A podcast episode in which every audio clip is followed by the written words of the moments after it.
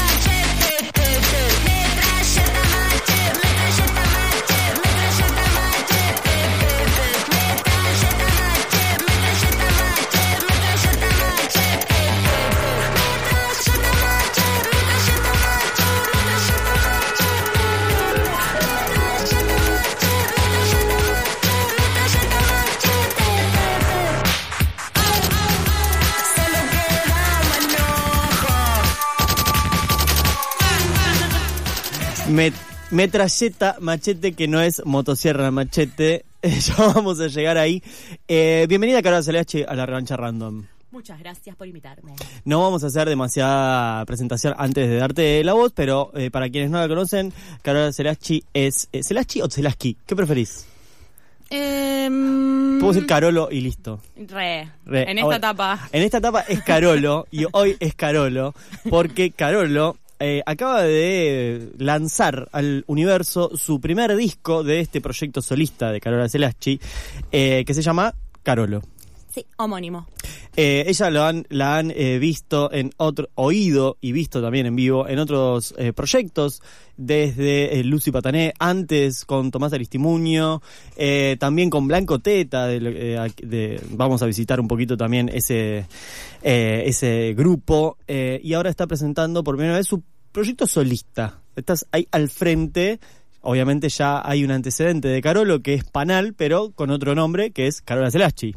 Claro. Así que hay muchas cosas para hablar, cosas. para entender. Eh, ¿Cómo estás?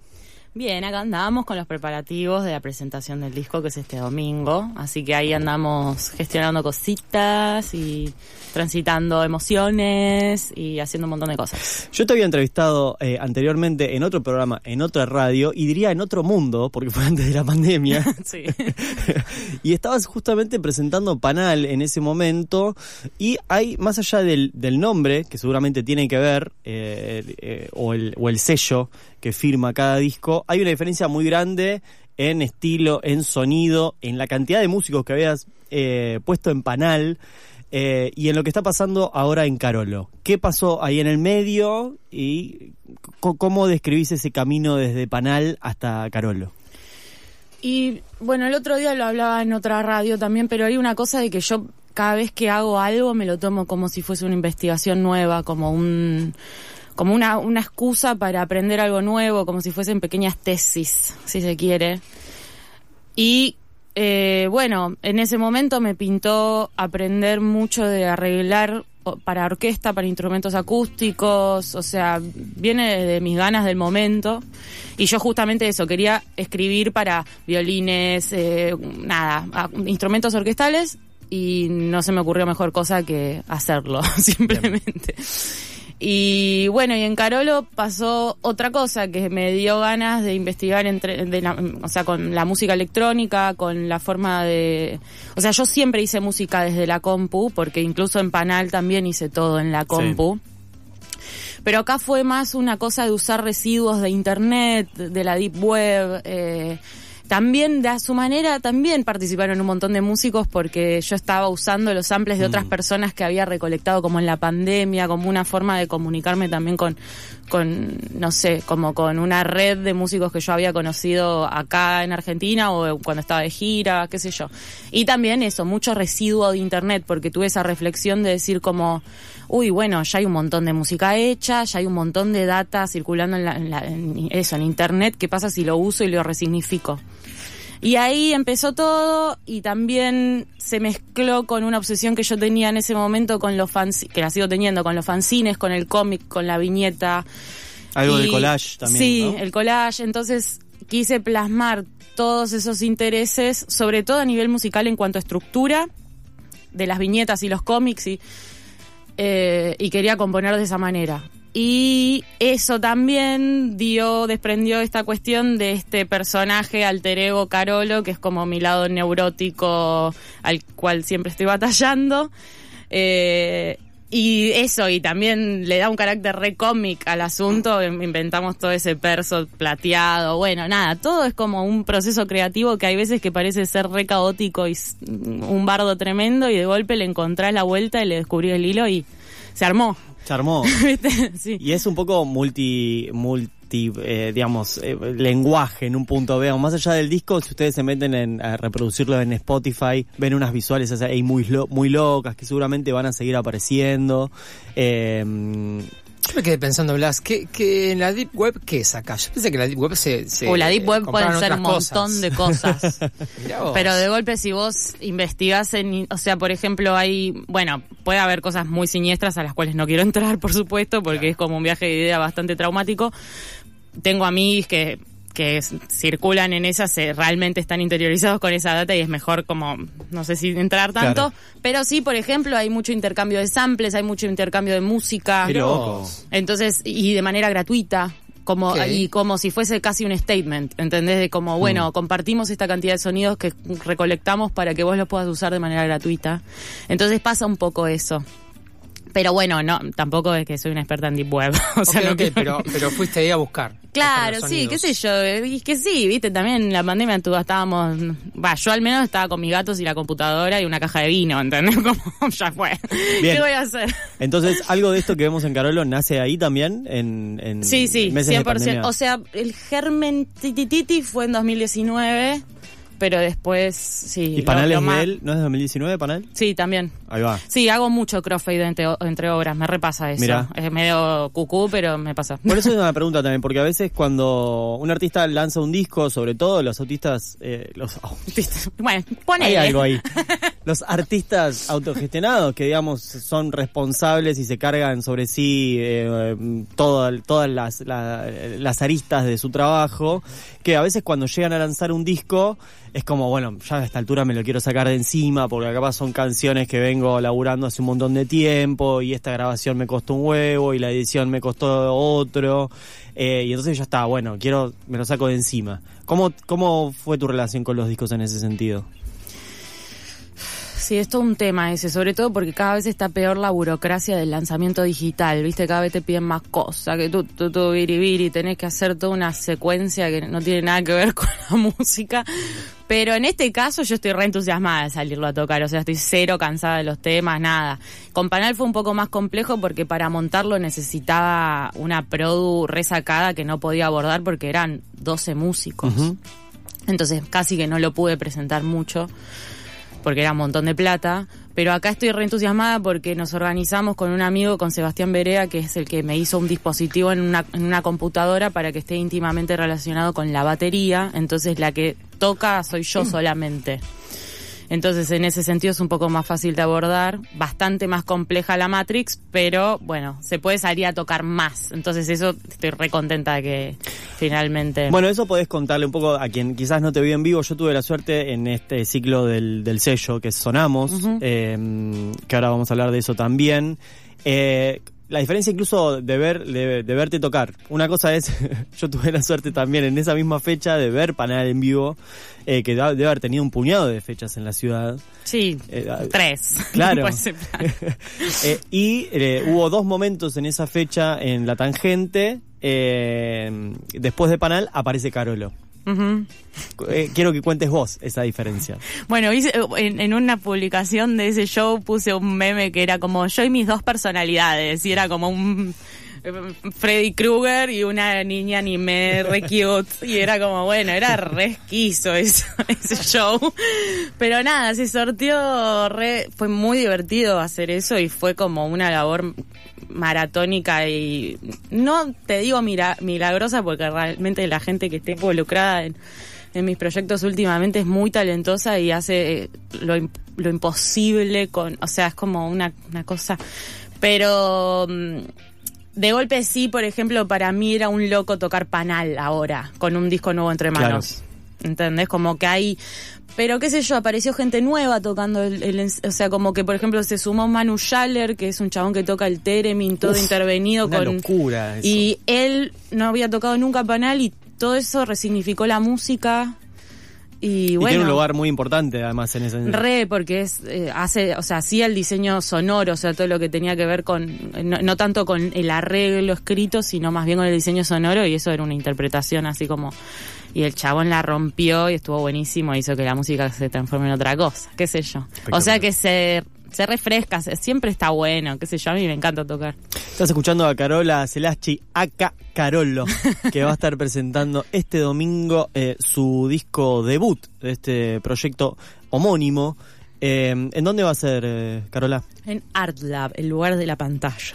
Arlab, es ahí en eh, Rossetti, Rossetti 93. exacto. Eh, ahí en Chacarita, ahí nomás de a Sí. media cuadra de Federico Lacroce. Sí, o de Dorrego. O Reo. Bueno, Por ahí.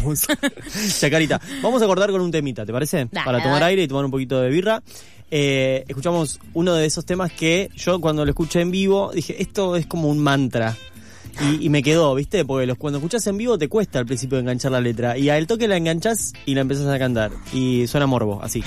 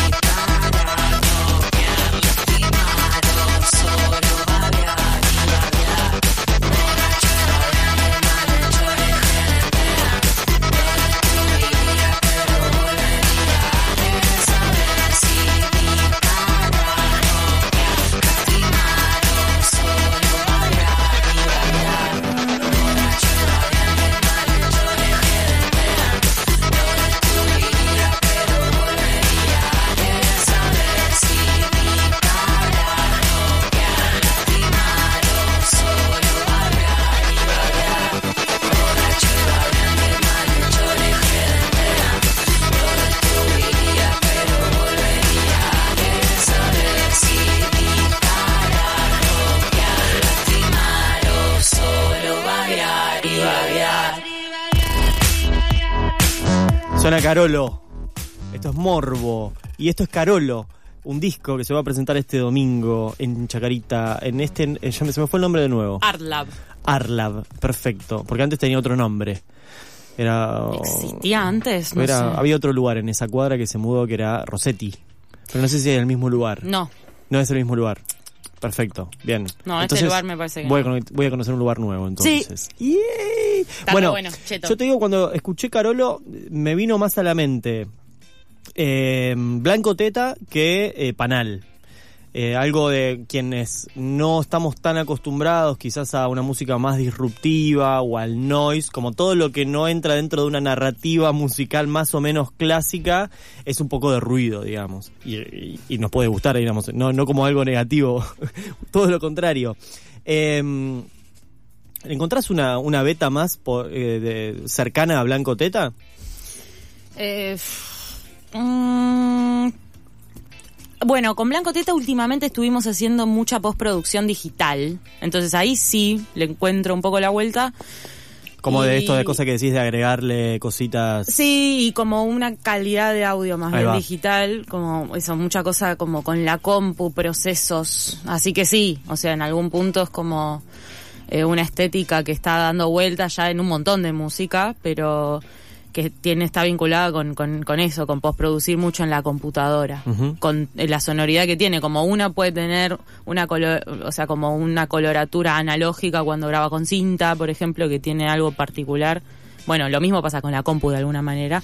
Es bastante más ilimitado, por supuesto, pero como que le da cierto y sí, obvio que exploré con el ruido. También, por ejemplo, eh, Viole grabó chelos. Eh, eh, Carlos eh, a- a- alguna cosa hizo en algún tema. eh, entonces, bueno, sí, mis amichis. Y aparte estamos todo el tiempo pasándonos música, influenciándonos constantemente, así que seguro. Venís de- también de una, una gira intensa con Blanco. Sí. Y yo me preguntaba con eso porque yo veía los flyers de todas las ciudades europeas, que es, es esto, es 2 de febrero toco acá, 3 de febrero toco acá, 3 de febrero toco en este otro lugar, 4 de febrero toco acá, acá, acá, tuki, tuki, tuki, tuki, tuki. Eh, y no es la primera gira que hacen. No. Eh, ¿Qué onda? Mucha gente le daba ansiedad cuando veía ese flyer. Era como, veo ese flyer y ya me canso y ni siquiera estoy ahí. Yo como, bueno, gracias por estos ánimos. Porque además los- son recitales intensos, no es, no es la trova rosarina, que No, todo no, bien con la trova, pero es de poner el cuerpo ahí. No, yo terminaba toda empapada. Onda como, o sea, como si hubiese hecho CrossFit. tipo, salía como, bueno, y nada, qué sé yo, mucha elongación, viste, como si teníamos que tomar diclo, tomaba un diclo, ¿entendés? Porque Y si sí. no... No, Pero no. bueno, somos gente muy manija, onda como, y nos juntamos, o sea, es como, es una explosión de manija. Y también tenemos muchas ganas y se nos armó ese kiosquito en Europa que está re bueno, que nos redivierte y nos financia un montón de cosas. Y la verdad que la respuesta del público es sacada en Europa con Blanco Teta. Es muy flashero. Así que estamos aprovechando todo lo que podemos y también lo que pasa cuando te vas de- por primera vez de gira, o sea, o segunda, es que bueno, de golpe vas, vas, vas, tocas, tocas, tocas, probás en qué ciudad te garpó, en cuál no y qué sé yo, y después ya llega el tercer o cuarto año que de golpe ya te enteraste a dónde tenés que ir para que las giras sean un poco más cortas y un poco más saludables. Traigan euros, traigan euros a este país, por favor. Claro. Igual no puedo decir eso porque me van a agarrar en la aduana. La y- FIP, a la FIP le gusta esto. claro.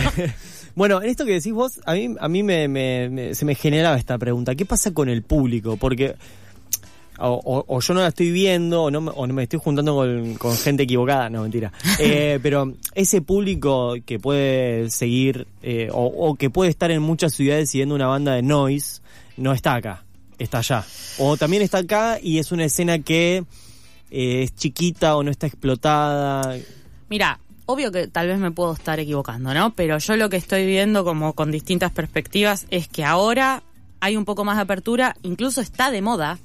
O sea, como que están apareciendo bandas un poco más raras que están ocupando espacios un poco más cool, si se quiere. eh, que no son del todo raras como estas personas con las que me vinculo, pero como que veo como un poquito más de que está, está un poco más trendy la cuestión. Pero sí hay una apertura en Europa que de golpe como Blanco Teta puede llegar a tocar en un festi municipal, familiar, en una ciudad de Holanda, mega tradi. O sea, ¿te literal. pasó eso? O sea, como que si Blanco Teta tocara en el festi de la manzana en, la gente que- en General Roca, ¿entendés? Con un Flanders con la manzana arriba de la cabeza. Y no sé, ¿entendés? Les cabe como que hay una cosa un poco más abierta en cuanto al, al booking, al cuanto al el encargo del show, ¿entendés? Como, por ejemplo, no se fijan cuántos seguidores tenés en Spotify, cuánto tenés, ¿entendés? Como que hay un, otra cosa, ¿viste? Como que de golpe hay una curaduría un poco más a nivel género. ¿Entendés? Como nosotros, por ejemplo, tocábamos en uno de estos festis municipales, que era una delirio la cantidad de gente que había, un lunes, porque era el lunes del, de metal. Y la gente se prende fuego porque no entiende ni... de- o sea, aparte, Europa del Norte están medio en una, ¿viste? Son un poco más rígidos o necesitan un input ahí medio disruptivo, ¿viste? También, como que hay muchas veces que se nos acercan y dicen, gracias, necesitaba esto. Entonces, y como, bueno, una vez nos tiraron una mm, pierna ortopédica en Suiza. Estoy viendo otro capítulo de Los Simpsons. ¿Te pasó esa? Sí. ¿Te pasó esa? O sea, yo estaba en la bata, pero la cantante terminó con la pierna ortopédica en la mano. No el chabón que se había sacado la pierna solo. ortopédica estaba en el mosh. Era para que solo con la pierna Y ortopédica. estábamos en Suiza, en una de las ciudades más chetas de toda Europa. Y era un festi municipal. ¿Entendés? Están argentinizando el mundo. No sé, qué sé yo, qué, o sea, ni Es idea. Nosotros chocho, imagínate. Obvio, obvio. Nos mirábamos como diciendo qué carajo. Pero bueno, nada, así que no sé, pintó esa, ni idea. Y está buenísimo compartirlo con, con amigos, la verdad, porque es un viaje egresado constante. Maravilloso. Hablando de compartir con amigos, este domingo 15 de octubre, ¿m? Eh, el domingo anterior al domingo 22 de octubre, nada, dato, no voy a decir nada más. pasa el 22 de No, octubre, nada, es domingo. Dato, no opinión. Es domingo, supongo que la gente va a descansar. Ok. Eh, siete y media abrirán las puertas de Arlab en Rossetti. Se confirma que es Dorrego, ¿eh? Se ¿Es Dorrego? Ok. Rossetti y Dorrego. Perfecto. Ahí está. Eh, Arlab, Rossetti 93. Eh, Carolo presenta su álbum debut homónimo. No se llama homónimo el disco, sino que se llama Carolo. Eh, la apertura va a estar a cargo de Punga. Y las entradas, chiquis, son muy baratas. O sea, si van, si van a ver, eh, hacen un censo de entradas a recitales, probablemente esté como abajo entre las últimas cinco de la lista. Están a 3.500 pesos, más supongo el service charge acá. Eh, así que es una gran oportunidad para ir a escuchar esto que acaba de salir del horno, eh, que es Carolo, el álbum debut del proyecto solista de Carola Celachi, a quien le agradecemos mucho la visita en la revancha random. Por favor, gracias por invitarme. Y le vamos a encargar que seleccione de su disco eh, el tema de cierre. Ya pasamos eh, Morbo y pasamos eh, Beats para ratas. Así que nos vamos con. Balada. Nos vamos con balada. Gracias, Mariana, en los controles. Se, queda- se quedan con algo con R en FM La Tribu. Y nos vemos el domingo viendo a Carolo en Artlab. Chau.